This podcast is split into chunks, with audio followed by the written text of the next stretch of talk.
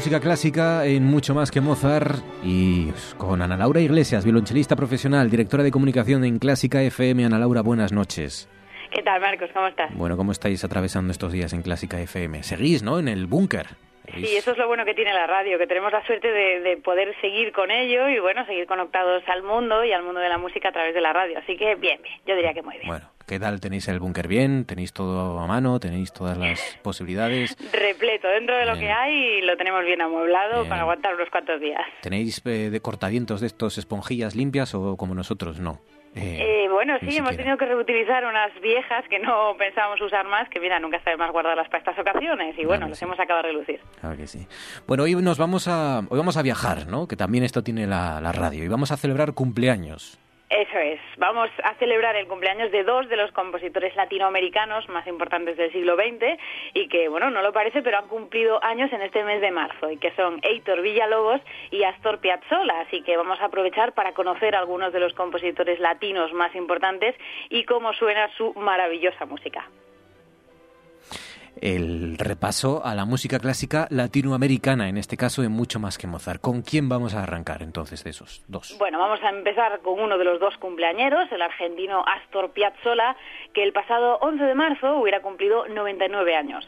Piazzolla fue el gran revolucionador del tango, un género que supo fusionar con la música clásica y el sonido vanguardista y expresivo del siglo XX, dando lugar a piezas tan maravillosas como este Oblivion, que es una de mis piezas favoritas y que vamos a escuchar en versión para violín, cello y piano.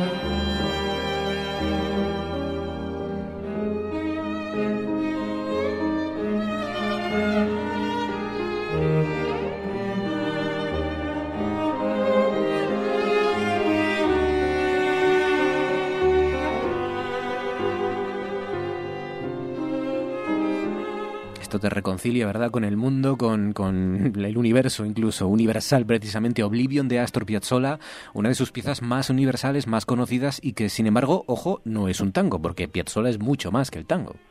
Eso es, lo cierto, aunque bueno, este Oblivion no es un tango tal cual lo conocemos, esta pieza sí que está creada a partir de un ritmo básico de tango lento, aunque desde luego toda nuestra atención se queda en esas maravillosas melodías que en este caso están cantando el violín y el cello. Astor Piazzolla compuso esta pieza en Estados Unidos y habla sobre el olvido, de ahí su título de Oblivion, que en inglés significa olvido.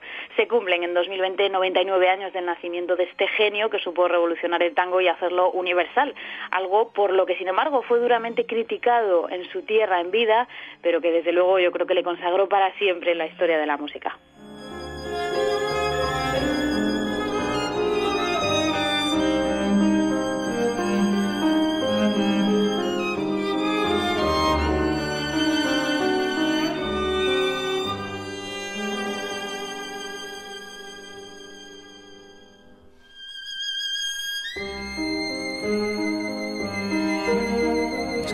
Piazzolla le pasó en Argentina algo parecido a lo que le ocurrió aquí, por ejemplo, a Paco de Lucía, ¿no? Que, que los más puristas no, no, no entendieron. Lo que está claro que nadie es profeta en su tierra, vamos, ni siquiera genios del calibre de, de Paco de Lucía o de, o de Piazzolla. Hoy descubriendo la música clásica latinoamericana. Empezamos con Piazzolla y ¿quién es el siguiente? Bueno, pues de Argentina y de los tangos nos vamos a ir a Venezuela y el sonido de la guitarra, que es uno de los principales instrumentos en el repertorio de los compositores que hoy estamos conociendo. Escuchamos ahora la guitarra de Antonio Lauro, uno de los principales guitarristas del siglo XX, y nos quedamos con su vals venezolano número 2.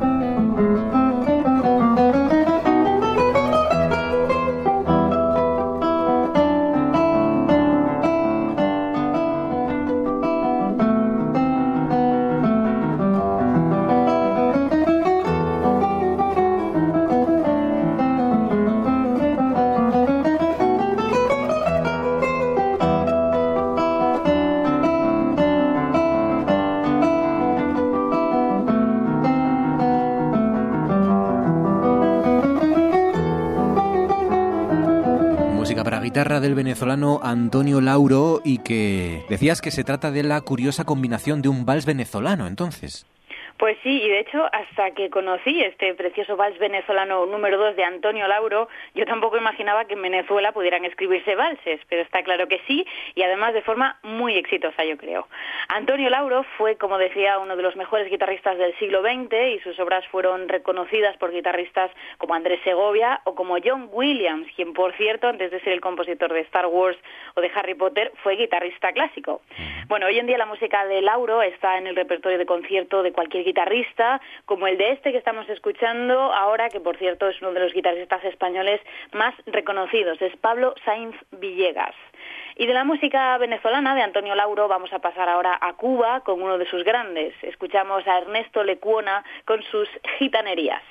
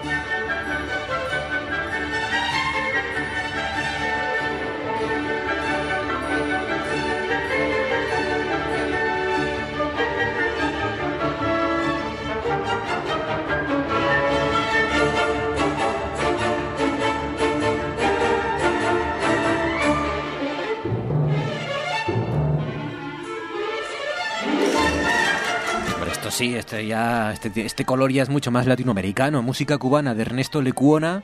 ¿Quién es Ernesto Lecuona? Bueno, pues Ernesto Lecuona nació en Cuba en 1895 y murió en Santa Cruz de Tenerife en 1963. Fue un prodigio del piano y empezó a dar conciertos a los cinco años de edad. Después triunfó en Estados Unidos y estudió composición en Francia con autores de la talla de Maurice Ravel. Es uno de los compositores cubanos más, más destacados de la historia y compuso obras para todo tipo de ensembles, como este folclórico Gitanerías para orquesta que estábamos escuchando, y llegó incluso a hacer incursiones en el mundo de la lírica, ya que compuso 13 zarzuelas. Y vamos ahora con otro de los cumpleañeros de estos días, nos vamos a ir a Brasil a conocer la música de uno de sus grandes, que es Heitor Villalobos, y este es uno de mis momentos favoritos en toda su música. Es su bajiana brasileira para conjunto de ocho chelos y voz.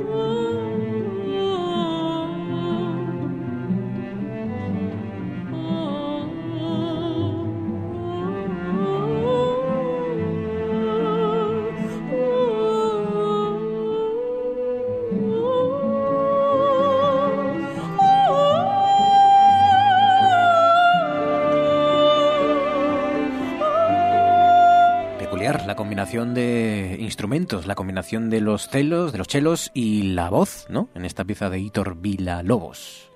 Sí, Villalobos nació en Río de Janeiro un 5 de marzo de 1887 y murió en la misma ciudad en 1959. Fue un compositor profundamente influido por la tradición brasileña que integró de forma muy natural en la tradición clásica europea a lo largo de su extensísimo catálogo que abarca todo tipo de composiciones. En este ánimo de unir ambas culturas, Villalobos creó su obra más emblemática, estas bajianas brasileiras que escribió para distintos ensembles a lo largo de toda su vida y en que siempre pretendió mezclar el barroco más intenso de Bach, de ahí su nombre de Bajianas, con los sonidos más puros de la tradición brasileña, una combinación que desde luego es única.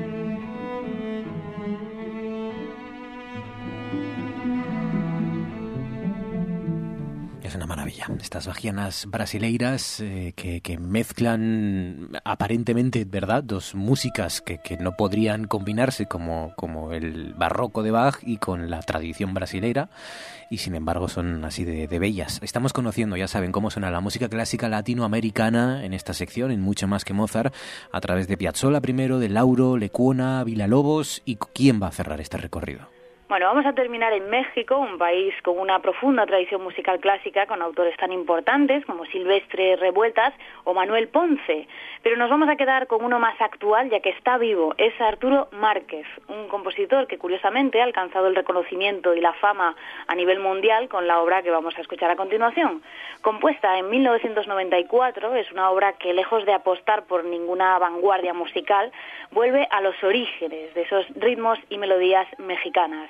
Este es el danzón número 2 de Arturo Márquez y que vamos a escuchar con la fuerza de la orquesta Simón Bolívar con Gustavo Dudamel.